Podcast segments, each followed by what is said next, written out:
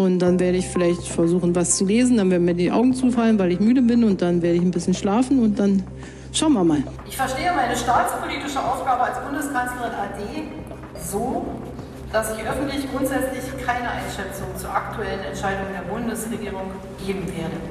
Mit äh, Angela Merkel habe ich zum Thema Ukraine zuletzt telefoniert. Das werde ich Ihnen nicht sagen, aber wir telefonieren. News Junkies. Verstehen, was uns bewegt. Ein Podcast von RBB24 Inforadio. Irgendwie fühlt sich das für mich so an, als würde ich eine Nachbarin, eine Person, der ich früher ganz oft begegnet bin, als würde ich die heute Abend nach langer Zeit mal wiedersehen. Ist sie älter geworden? Wird sie einen ihrer bekannten Blazer tragen? Ist sie entspannt, braun gebrannt oder eher nervös? Ich glaube, beim Stichwort Blazer haben es jetzt alle erraten. Ähm, wir sprechen heute über Angela Merkel, also unsere ehemalige Bundeskanzlerin. Acht Monate lang haben wir jetzt kaum etwas von ihr mitbekommen und heute Abend gibt sie zum ersten Mal nach dem Ende ihrer Kanzlerschaft ein öffentliches Interview. Und vor allem ist dabei natürlich spannend die Frage, was sie zu ihrer Russlandpolitik und ihrem Verhältnis zum russischen Präsidenten Putin sagen wird. Ja, ist Merkel mit ihrem öffentlichen Auftritt spät dran? Warum hören wir nur noch so wenig von ihr? Das haben wir beide uns heute Morgen gefragt, denn es ist ja auch irgendwie ein komisches Gefühl. Ich meine, 16 Jahre lang haben wir sie dauernd gesehen und dann war erstmal eine recht lange Zeit ziemliche Stille. Ja, und um diese Fragen zu beantworten, wollen wir uns heute auch damit beschäftigen, was Kanzlerinnen und Kanzler eigentlich so in ihrer Rente machen und welche Rechte sie dann noch haben und ob Politik in ihrem Leben dann noch so eine große Rolle spielt. Ihr erfahrt, kleiner Spoiler, deshalb heute auch, warum Helmut Schmidt Sonderrechte beim Rauchen hatte und der österreichische Ex-Kanzler Sebastian Kurz nur eine ganz normale Rente bekommt. Genau, und das alles heute am 7. Juni 2022 bei den News Junkies. Und heute mit Ann-Christine Schenten und Leonie Schwarzer. Hi. Hi. Wollen wir vielleicht erstmal mit dem Gossip anfangen? Unbedingt. Also, genau, was macht Angela Merkel jetzt eigentlich, seitdem sie in Rente gegangen ist? So andere Rentnerinnen und Rentner, die ich kenne, die fangen gerne an zu gärtnern, die kochen dann auf einmal sehr viel. Und ich finde, so sehr unterscheidet sich Merkel da gar nicht von anderen Rentnerinnen und Rentnern.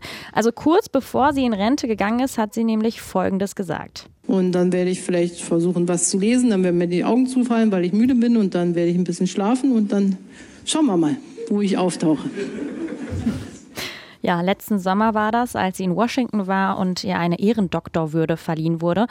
Und so ähnlich hat sie es jetzt auch wohl gemacht. Also nach Infos aus ihrem Umfeld hat sich Merkel in ihrem Haus in der Uckermark entspannt oder war spazieren an der Ostsee. Und was man auch so hört, sie hat sich wohl zu einem Fan von Hörbüchern entwickelt und genießt Klassiker wie Macbeth von Shakespeare. Und außerdem hat sie einen netten Urlaub in Italien gemacht. Also es klingt erstmal recht entspannt und wahrscheinlich hat sie sich trotz dieser Entspanntheit doch nicht so ganz aus der Politik rausgehalten. Nee, also es gab Statements von ihr, dazu gleich mehr. Und Bundeskanzler Olaf Scholz, der hat sich wohl auch noch den ein oder anderen Ratschlag von ihr eingeholt. So hat er das Anfang Mai im ZDF angedeutet. Wir hören jetzt erstmal ZDF-Chefredakteur Peter Frei, der ihn das gleich fragt. Mit äh, Angela Merkel habe ich zum Thema Ukraine zuletzt telefoniert. Das werde ich Ihnen nicht sagen, aber wir telefonieren. Also wird auch irgendwie ein großes Geheimnis drum gemacht, wann, wie viel. Aber was klar wird, nicht öffentlich war Angela Merkel also schon noch am Start.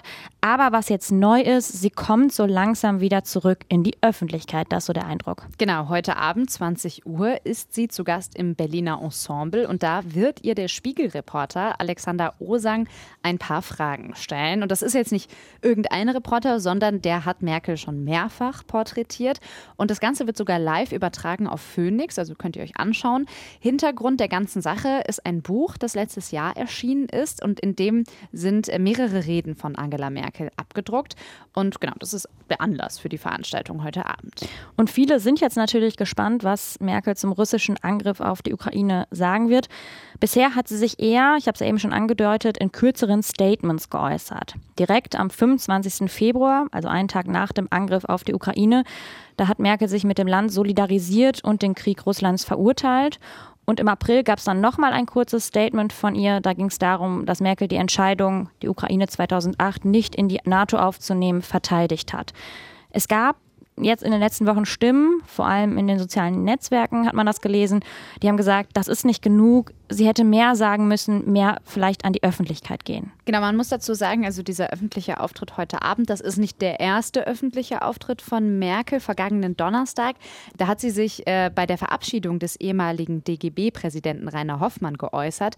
Das war so das erste Mal, dass man sie hat öffentlich reden hören seit ihrem Abgang. Ich verstehe meine staatspolitische Aufgabe als Bundeskanzlerin AD, also meine nachamtliche staatspolitische Aufgabe, so, dass ich öffentlich grundsätzlich keine Einschätzung zu aktuellen Entscheidungen der Bundesregierung oder gar ungebetene Ratschläge gleichsam von der Seitenlinie geben werde. Den Ton haben wir so übrigens äh, bei Zeit Online in einem Podcast gehört. Angela Merkel, die hat in den letzten Wochen, ja, kann man sagen, die Öffentlichkeit nicht wirklich explizit gesucht, aber sie hat sie jetzt auch nicht gänzlich vermieden und sie hat auch nicht vermieden, etwas zur aktuellen Lage zu sagen. Das mhm. ist, glaube ich, wichtig an der Stelle. Ähm, nun waren die letzten Monate aber natürlich extrem turbulent und es steht ja auch noch immer der Vorwurf im Raum, äh, Merkels eher milde Russlandpolitik hätte den Krieg gegen die Ukraine bedingt. Sie hätte härter gegenüber Russland auftreten müssen, als sie noch Kanzlerin war. Und natürlich haben deswegen auch viele erwartet, dass sie sich jetzt häufiger, deutlicher äußern wird. Und deswegen blicken wir jetzt zumindest auch sehr gespannt auf das Gespräch heute Abend, weil das wirklich wahrscheinlich das erste Mal sein wird, dass man ihr mal länger zuhören kann und dass sie auch auf die Kritik an ihrer Amtszeit reagieren können wird. Ja, das jetzt alles so zur aktuellen Vorgeschichte. Und wir wollen uns jetzt aber im nächsten Schritt mal anschauen, wie politisch sind Altkanzlerinnen und Altkanzler denn eigentlich? Also ist es sozusagen normal, dass Merkel sich verhältnismäßig wenig geäußert hat und sich erstmal ja, zurückgezogen hat. Was kann man überhaupt von einer Altkanzlerin erwarten und welche Rechte und Pflichten hat sie?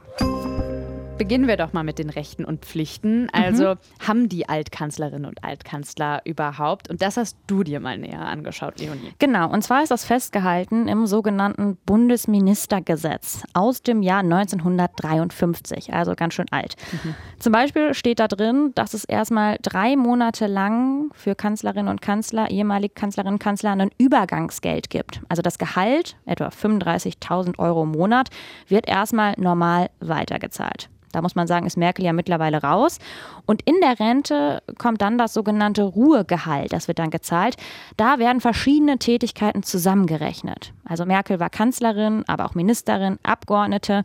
Und dann gibt es da so eine ganz komplizierte Rechnung könnt ihr euch gerne mal im Bundesministergesetz anschauen, einfach googeln. Aber zusammengefasst, im Endergebnis bekommt Merkel etwa 15.000 Euro pro Monat. Ja, das ist nicht mal alles, was sie bekommt. Nee, bis zu ihrem Lebensende hat sie auch noch Anspruch auf Personenschutz, ist ja irgendwie auch klar. Und dann hat sie noch einen Dienstwagen, ein Büro und neun Mitarbeiterinnen und Mitarbeiter. Begründet wird es alles damit, dass Altkanzlerinnen und Altkanzler halt auch nach Ende ihrer Amtszeit Verpflichtung haben, anders natürlich als andere Menschen normale Menschen, die in Rente gehen. Und äh, ja, ein Beispiel ist, äh, dass Altkanzler ja auch ehrenamtlich Schirmherrschaften übernehmen. Und dafür ist es ja schon sinnvoll, wenn sie dann auch noch Mitarbeiter haben. Okay, also es leuchtet alles irgendwie ein. Das ist einfach keine normale Rente. Mhm. Und wir haben ja auch schon festgestellt, dass man jetzt einfach eine Reaktion von Merkel erwartet, obwohl sie ja nicht mehr offiziell politisch aktiv ist. Aber das ganze Konzept mit diesen ganzen Sonderrechten, das war zuletzt auch in der Kritik, nicht wegen Angela Merkel, sondern wegen Ex-Kanzler Gerhard Schröder. Denn der hat trotz des russischen Angriffs weiter den Kontakt zu Putin gehalten. Und dass der dann weiter auf Staatskosten ein Büro hat, das finden natürlich viele nicht ganz so cool. Genau, und es wurden auch einige Sonderrechte für ihn gestrichen, allerdings mit einer anderen Begründung. Also es wurde nicht begründet mit seiner Haltung zu Russland, sondern die Ausstattung ehemaliger Kanzlerinnen und Kanzler soll sich nach den Verpflichtungen aus dem Amt richten und nicht mehr statusbezogen sein. Mhm. Heißt, ne, das soll sich jetzt danach richten, wie viele Aufgaben die dann noch übernehmen, ob also zum Beispiel die Mitarbeiterinnen auch wirklich gebraucht werden. Und Schröder wurden dann eben mit dieser Begründung sein Büro und seine Mitarbeiter gestrichen. Sein Ruhegehalt hatten wir eben, das darf er aber weiter behalten. Ja, für Merkel gilt, sie behält ihre neuen äh, Mitarbeiter erstmal, aber wenn sie nicht mehr so viele öffentliche Aufgaben wahrnimmt, dann äh, könnte sie diese Neuerung in Zukunft auch betreffen. Trotzdem mhm. würde es Angela Merkel vermutlich auch dann immer noch finanziell zumindest besser gehen als als ja, dem österreichischen Kollegen äh, Ex-Kanzler Sebastian Kurz. Ähm, das hast du ja im Intro vorhin auch schon mal ganz kurz angerissen. Ne? genau. Ja. In Österreich gibt es gar keine dauerhaften Renten oder Pensionen für Politiker. Die wurden schon vor rund 25 Jahren abgeschafft. Also Büros, Chauffeur. Sowas bekommen äh, Politikerinnen und Politiker dann nicht. Stattdessen eine ganz normale Rente, wie jeder andere Österreicher auch. Aber, muss man sagen, natürlich haben Politiker und Politikerinnen krasse Kontakte und deshalb arbeiten die Regierungschefs auch nach ihrer Amtszeit noch in gut bezahlten Jobs. Also die sind deshalb jetzt nicht besonders arm nach mhm, ihrer Sebastian Amtszeit. Kurz, glaube ich, in Silicon, im Silicon Valley, mhm. wenn ich mich richtig erinnere.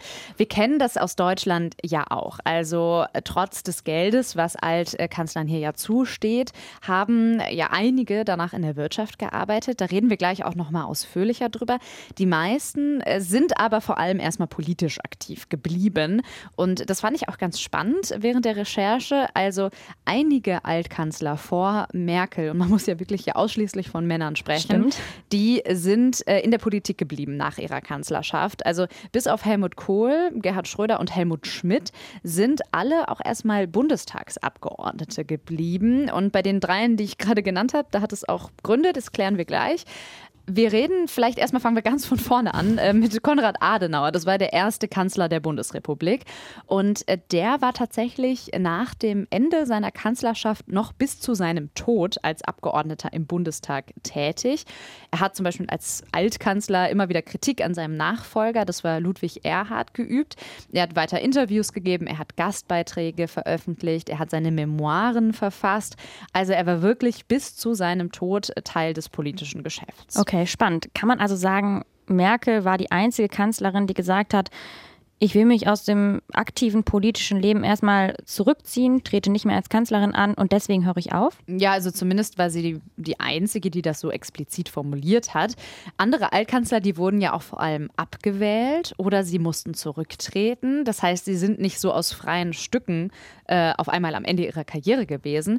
Ludwig Erhard zum Beispiel, haben wir gerade schon erwähnt, der war Kanzler von 1963 bis 66. Der ist danach noch elf Jahre Bundestagsabgeordneter geblieben. Mhm. Und er war dann sogar noch äh, Vorsitzender der CDU nach Adenauer und Willy Brandt. Der ist 1974 als Bundeskanzler zurückgetreten, weil äh, einer seiner engsten Mitarbeiter als DDR-Spion enttarnt wurde. Und der ist dann auch noch weiter Mitglied des Bundestages geblieben. Er hat auch weiterhin politisch Einfluss genommen.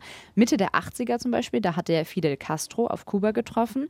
Anfang der 90er hat er ja nach Gesprächen mit Saddam Hussein dafür gesorgt, dass 175 Geiseln aus irakischer Gefangenschaft äh, ja freigelassen worden sind. Also hat er nochmal einiges bewirkt, auf jeden Fall. Okay, diese Treffen mit anderen Politikern nach der Amtszeit, das kennen wir auch tatsächlich von Gerhard Schröder. Vorgänger von Angela Merkel. Allerdings in dem Fall weniger Allerdings weniger erfreulich, äh, denn er hat sich ja zuletzt viel mit Putin getroffen, stand deswegen auch sehr in der Kritik. Ja, und er hat das ja nicht mal mit der aktuellen Regierung, mit der Ampel abgesprochen. Ähm, wir haben ja schon so ein bisschen geschaut auf Schröders Altkanzlerschaft. Mhm. Ähm, ich würde sagen, die steht auf jeden Fall für sich äh, und die fällt auch so ein bisschen raus aus den Lebensläufen der bisherigen Altkanzler also der anderen Altkanzler. Schröder, der ist ja nach seiner Abwahl als Lobbyist in die Wirtschaft gegangen. Er war Vorsitzender des Aktionärsausschusses bei der Nord Stream AG, die gehört zu Gazprom. Er war noch bis vor gut drei Wochen Aufsichtsratschef bei Rosneft, dem russischen Energiekonzern. Und den Posten, den hat er jetzt abgegeben wegen der Kritik an seinen Verstrickungen mit der russischen Wirtschaft und Politik. Okay, aber er ist ja nicht der einzige Altkanzler, der dann in die Wirtschaft gegangen ist. Nee, also Helmut Kohl zum Beispiel, der hat das auch gemacht. Der hat nach seiner Amtszeit eine Politik- und Strategieberatungsagentur gegründet äh, mit dem einfallsreichen Namen P und S, okay. steht für Politik und Strategie, äh, sehr kreativ. Ja. Und zu seinen größten Kunden gehörte die Kirchgruppe. Das war damals der zweitgrößte Medienkonzern Deutschlands. Und er war dann gleichzeitig auch Berater bei der Schweizer Großbank Credit Suisse. Und äh, da hat er sehr, sehr viel Geld verdient. Also man kann so sagen 600.000 Mark pro Jahr ungefähr. Boah. Und das ja nochmal zusätzlich zu dem, was er als Altkanzler mhm. eh bekommen hat. Und deswegen stand er auch immer wieder in der Kritik. Okay, du hast jetzt viele Altkanzler genannt, aber es gab ja auch noch Helmut Schmidt, lange Herausgeber der Wochenzeitung Die Zeit. Ja, genau. Also äh, der ist ja dann auf die publizistische Seite gewechselt. Du hast es gesagt. Er hat auch dann irgendwann selber mal Texte veröffentlicht ab und zu. Dann war er auch noch Mitglied der Atlantikbrücke. Das ist so ein überparteilicher Verein zur Stärkung der deutsch-US-amerikanischen Beziehungen. Und er war natürlich überzeugter Raucher. Auch Muss man auch in der Reihe direkt nennen. Auf jeden Fall. Und da fand ich auch spannend, dass ihm als Altkanzler äh, das Rauchen in der Öffentlichkeit nie verboten wurde. Also, Ach, obwohl ja so, ich glaube, das war so um die 2010er herum, wurde ja in vielen Teilen Deutschlands äh, die Regeln für Raucher verschärft. Aber das galt eben nicht für Helmut Schmidt kann man jetzt mal denken, er hat auch so ein bisschen politischen Aktivismus für das Rauchen gemacht. Danach. Und er war möglicherweise auch so eine Art Lobbyist für die Tabakbranche. Ja, ja, ja, auf jeden Fall auffällig. Indirekt. Indirekt, genau. Was auf jeden Fall auffällt, ist, ist schon irgendwie besonders, dass Merkel sich jetzt erstmal so zurückgezogen hat und nur so peripher mal aufgetaucht ist. Mhm. Ähm, ja, weil eben alle anderen ja doch wirklich ihr ganzes Leben über mhm. fast ja, politisch Einfluss genommen haben. Okay, jetzt haben wir viel über die Vergangenheit gesprochen, mhm. sind aber eigentlich ja mit Merkel eingestiegen. Jetzt ist ja so die Frage, wollen wir mal so ein bisschen resümieren? Ja. Also jetzt der Blick in die Zukunft. Wie geht es wohl weiter für Merkel? Also sie hat ja gesagt, sie will es erstmal ruhig angehen, aber er sieht ja jetzt nicht so aus, haben wir heute in Ruhe erörtert, als könnte sie das ewig so machen und ein ganz normales Rentnerinnenleben führen. Nein, also ich würde auch sagen, als Altkanzlerin kannst du dich nicht und vielleicht solltest du dich auch nicht vollständig der Öffentlichkeit entziehen. Das wäre schon irgendwie, ja, ich weiß nicht, ein bisschen komisch. Merkel hat jetzt 16 Jahre die Politik dieses Landes geprägt und sie kann nicht einfach sagen, okay, ich gebe das jetzt einfach ab und schaut mal, was ihr damit macht. Sie hat gesagt, sie möchte sich nicht zur aktuellen Politik im Detail äußern. Finde ich okay, aber sie muss natürlich trotzdem irgendwie als Person sichtbar sein. Ähm, und klar, ich kann auch den Vorwurf verstehen, dass viele sagen, da kam bisher zu wenig, da muss einfach mehr kommen. Und ich glaube auch, das könnte jetzt heute Abend auch der Auftakt sein zu mehr öffentlichem Auftreten. Also vielleicht hier und da mal ein Interview, könnte mhm. ich mir vorstellen. Und was ich auch glaube, und das ist vermutlich typisch Merkel, wir bekommen bestimmt auch viel von dem gar nicht mit, was sie so politisch macht. Also ich meine, mhm. so wie mit den Telefonaten mit Olaf Scholz, wir haben es eben gehört, das ist nicht öffentlich, aber sie mischt ja trotzdem noch mit, ist dabei, gibt vermutlich Ratschläge. Ja, auf jeden Fall. Also das kann ich mir auch gut vorstellen. Und was ich noch interessant finde, ist auch die Frage, also diese, diese Rechte und vor allem das Geld, was man ja bekommt. Also mhm. würdest du sagen, bist du da eher äh, Team äh, Deutschland oder Team Österreich, was so die Ausstattung der Ex-Regierungschefs angeht? Also findest du es gut, äh, dass Merkel noch ein Büro hat, dass die Mitarbeiter hatten, einen Chauffeur? Ich finde schon. Also ich meine, wir sprechen hier über sehr wenige Menschen. Wir haben ja nicht alle halbe Jahre einen neuen Kanzlerin, einen neuen Kanzler. Mhm. Und ich finde es auch okay, dass Angela Merkel noch Mitarbeiterinnen und Mitarbeiter hat. Ich meine, Sie war die letzten Jahre dauernd erreichbar.